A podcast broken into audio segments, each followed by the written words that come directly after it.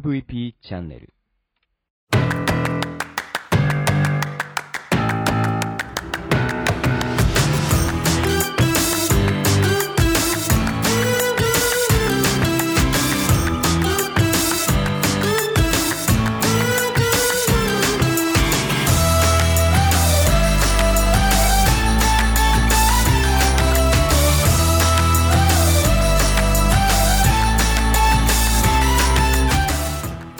ちは Broken Radio 大見です。この番組は日本の福祉を可愛くしたいをコンセプトに活動している私が仕事やものづくりのことなど日々の自虐ネタ満載でお届けする壊れたラジオ Broken Radio それじゃあスタートします。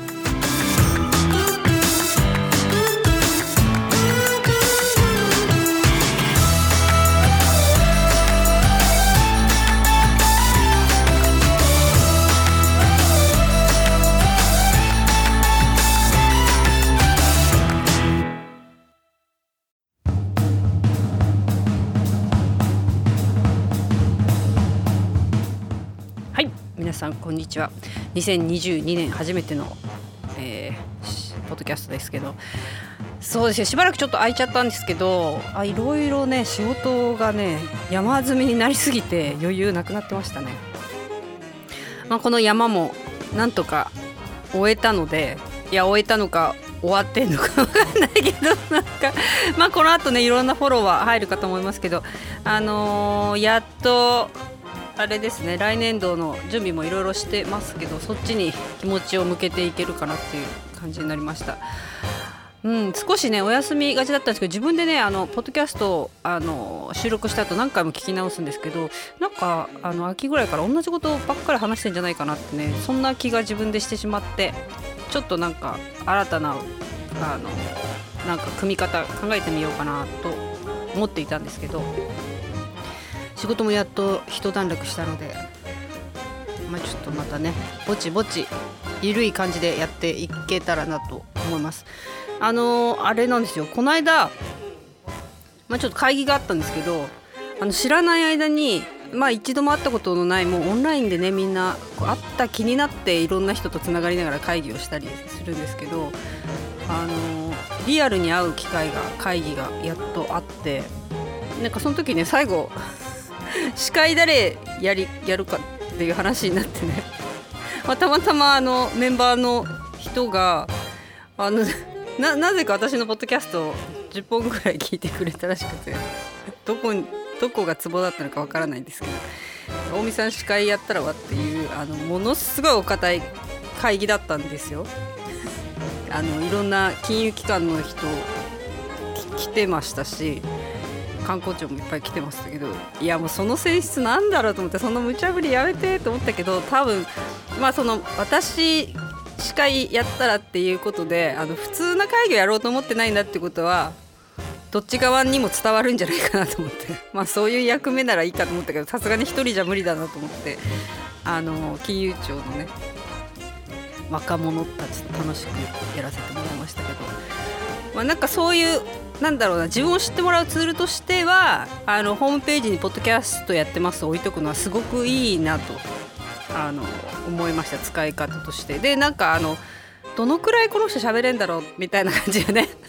あのポッドキャスト聞いて分かってもらえるんだったらもうこれで万々歳だったなっていう感じではあります。でもねあのねそのなんかみんなにその人が私を紹介してくれた時にねあの内容はそんなにないんですけど。紹介の仕方でめっちゃ面白かったそれがね。あの内容はそんなにないんですけどずっと一人で喋り続けられるっていうあの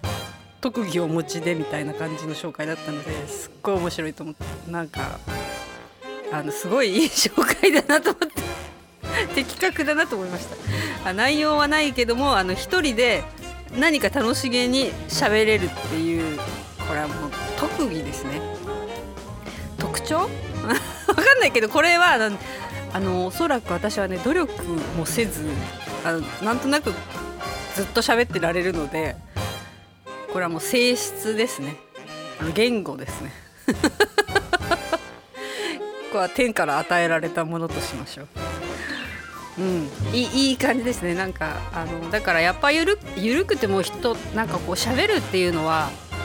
続けていかないといけないなと思いましたしあのインタビューでいろいろゲストの人と喋るのもいろんなことのきっかけになるしあとねやっぱ一人で喋る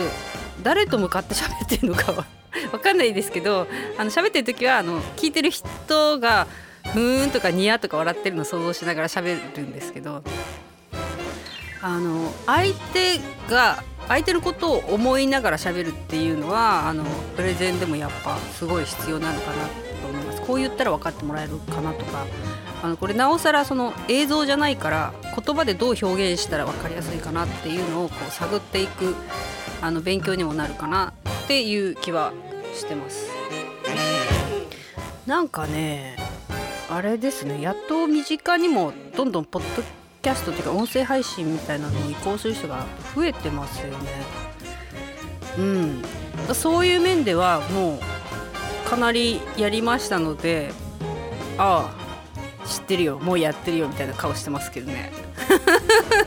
まあ何でもやってみないとね続けたいか続けたくないかもわからないしあのやっぱやってみないとね実感ないとその相手に伝わりませんよね。うん。いやあれはねちょっとやめた方がいいんじゃないとかあの本当にニュースとかそういうものばっか見てなんかこうわっ面で話すことではなく見て実感して、まあ、痛い目見ながらとか損しながらとか失敗したなとか思いながら話す言葉ってやっぱり違いますよね。うんまあなんかどうなんでしょう最近まあ、やっぱりあのゆ、北海道の雪もすごいんでオンラインかやっと会えるってなったのにやっぱりオンラインのセミナーみたいなねハイブリッド型ってすごい増えてますけどまあその中の Zoom の中でもやっぱり伝わってくるものってありますよね。その人柄っていうか楽しそうに話せる人とか分かりやすく話せる人ってなんかやっぱりいろいろあるなと思うしとはいえリアルだった時にそのイメージ全く違うじゃんみたいなねこともあるのでやっ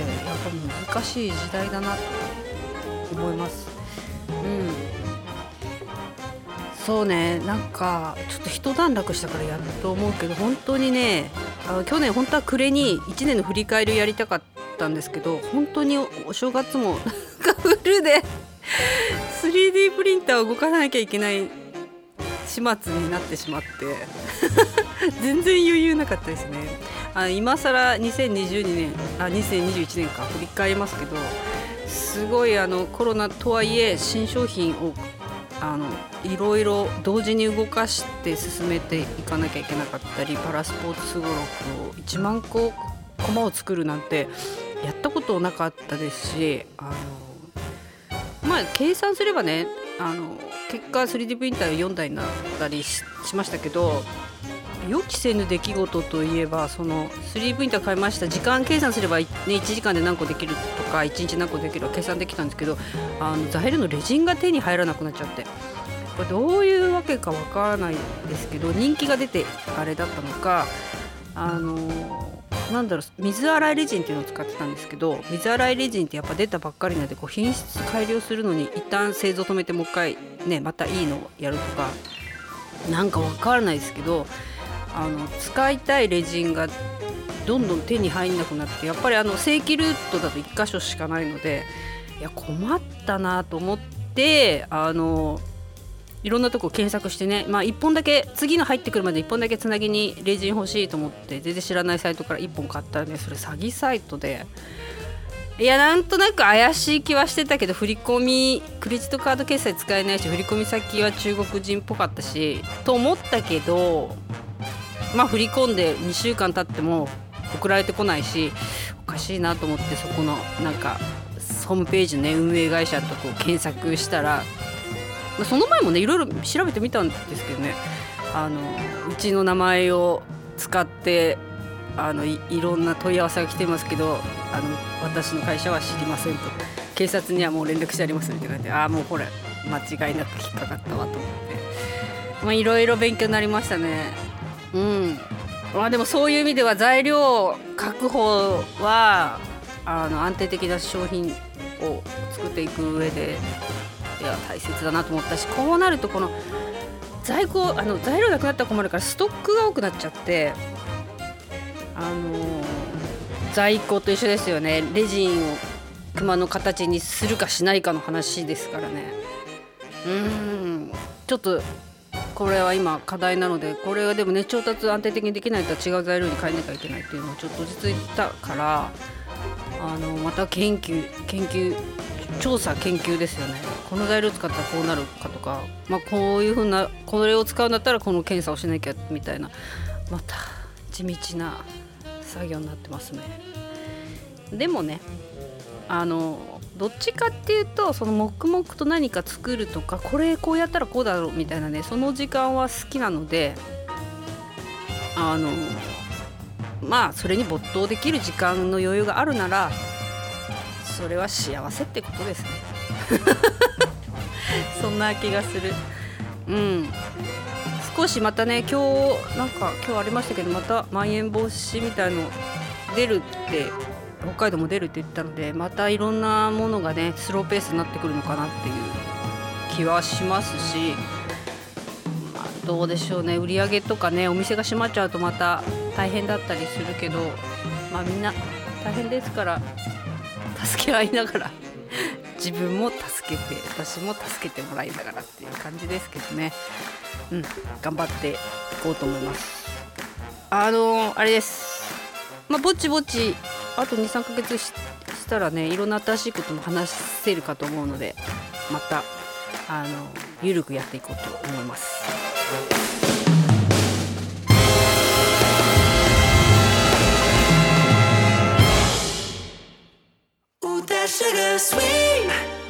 はい、えー、久しぶりにね2022年危ないもう今日1月何日 ?20 日 ?20 日になっちゃった危ない危ない1月1本もやらないで終わるとこだった。うん。今年もゆるく日常を話してていけたらと思います。